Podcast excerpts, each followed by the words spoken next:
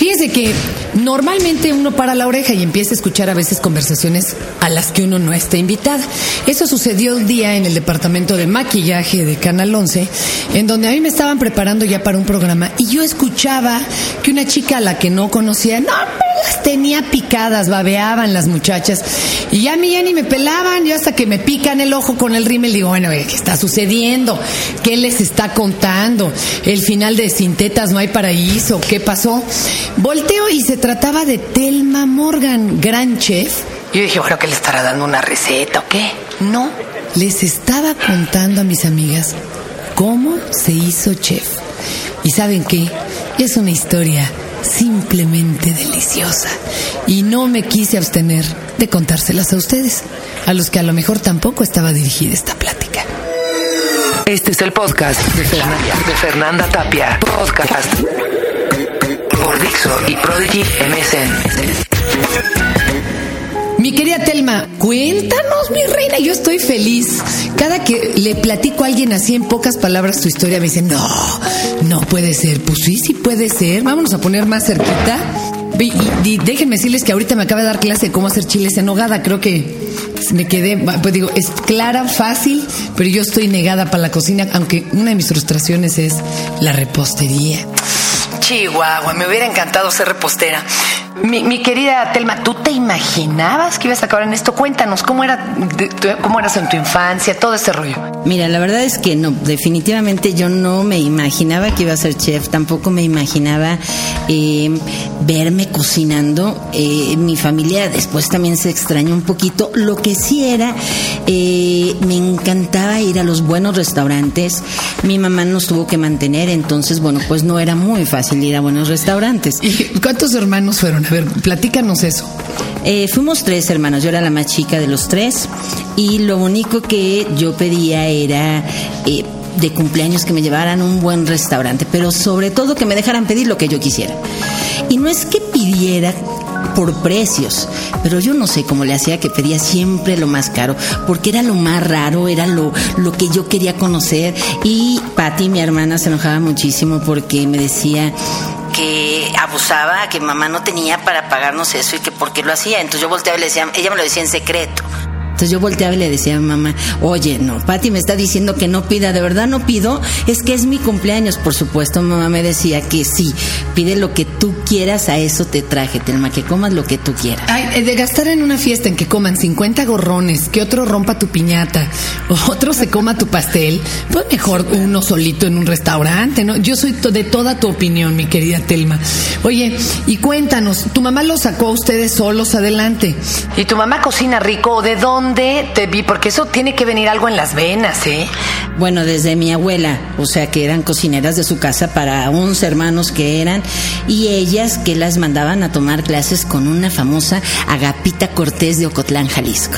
Esa Agapita Cortés les enseñaba a hacer cosas maravillosas. No, no se está albureando, ¿eh? pero bueno, síganle.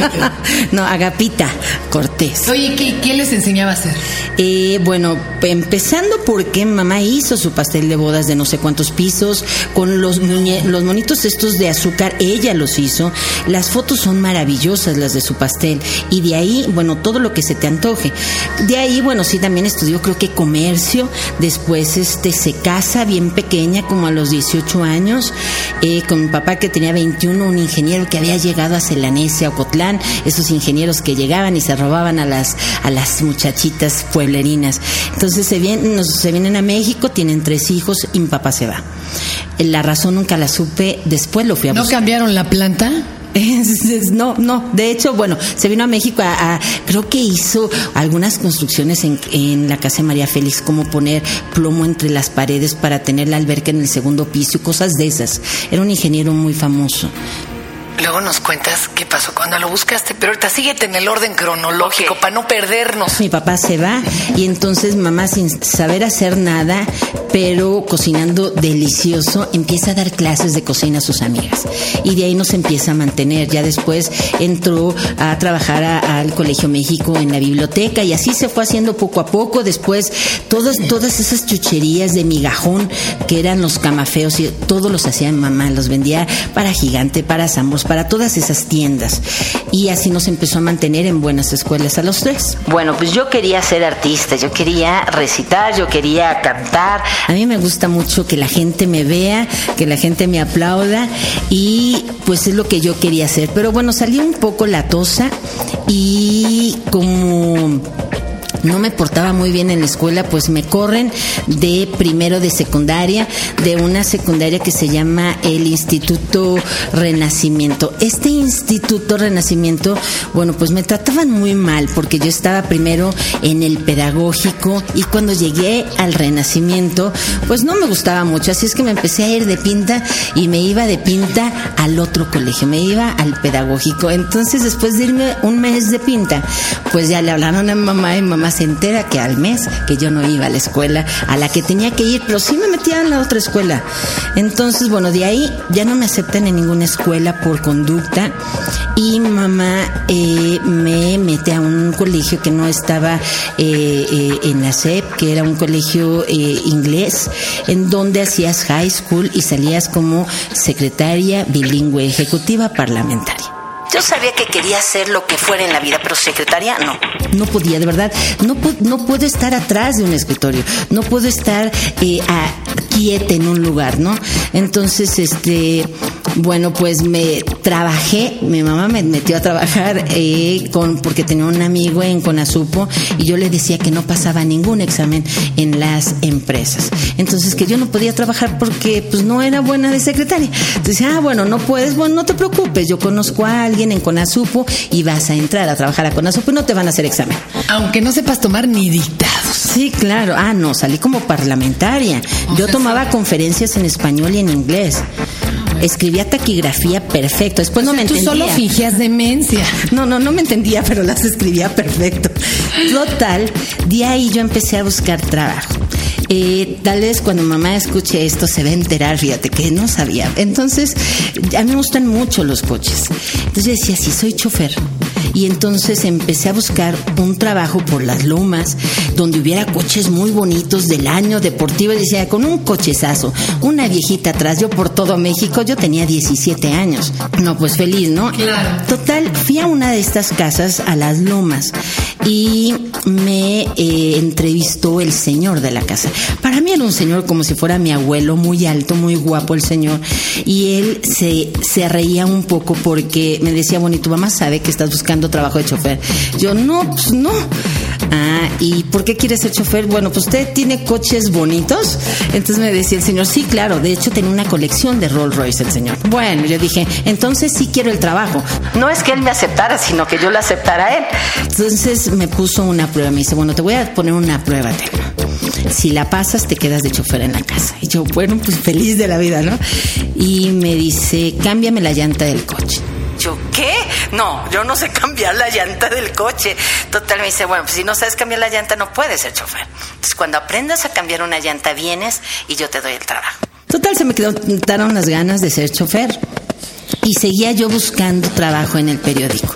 En eso encontré eh, en un anuncio que decía que necesitaban maestras de cocina en microondas en Sears Rock. Entonces dije... ¿Era algo novedoso los, los microondas o ya tenían tiempo? ¿Cómo era eso? No, no, apenas empezaban. O sea, todo el mundo los usábamos para calentar agua y hacer palomitas porque ni las tortillas quedaban bien hechas, ¿no? no. Y hasta la fecha, la gente sigue igual para calentar comida y punto. Pero me gustó, fíjate, me gustó el, título de maestra. No, no, no, cálmate, Elma. ¿Y tú sabías cocinar en microondas? Por supuesto que no. O sea, yo como toda la gente calentaba agua y hacía palomitas, ni mi mamá, ¿eh? Nadie.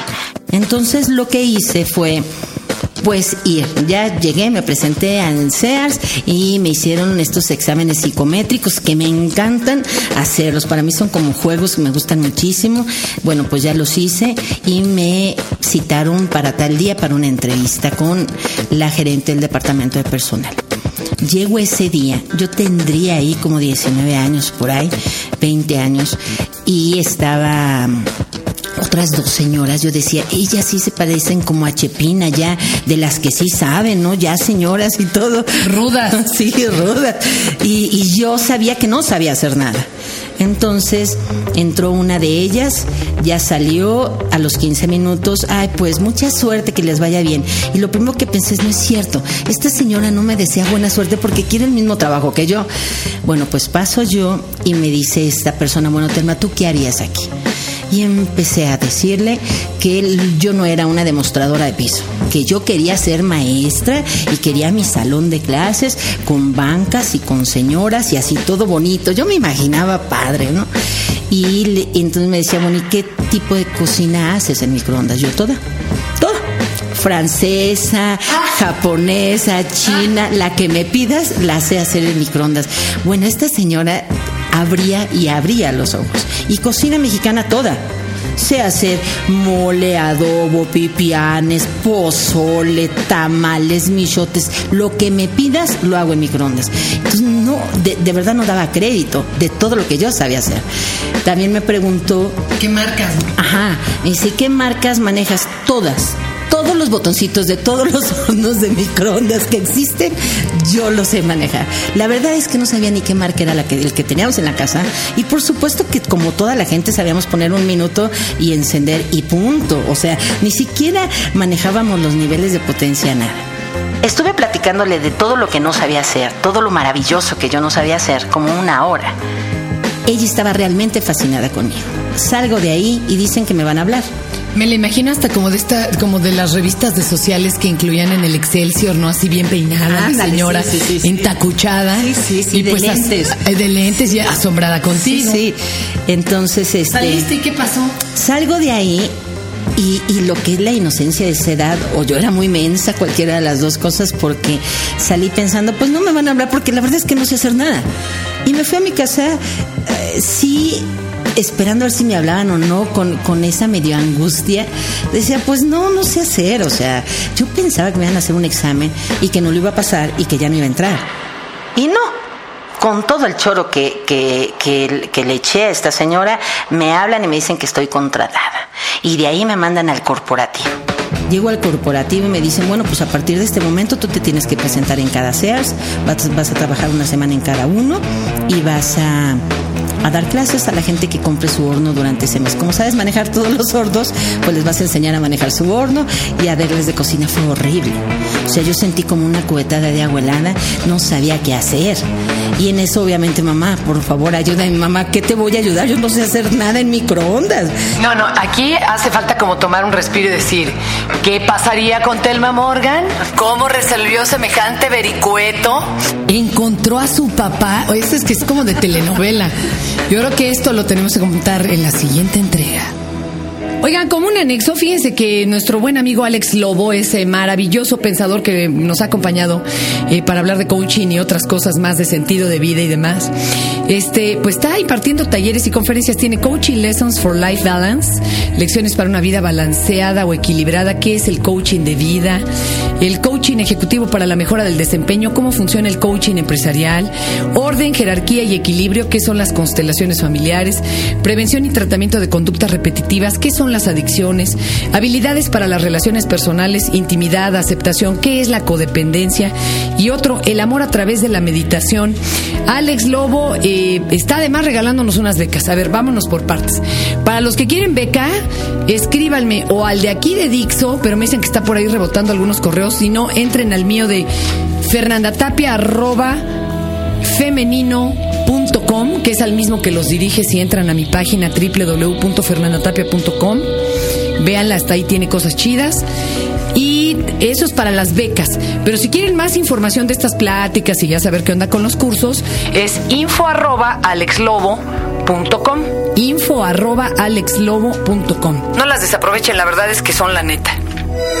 Este fue el podcast de Fernanda, de Fernanda Tapia. Podcast Y Prodigy MSN.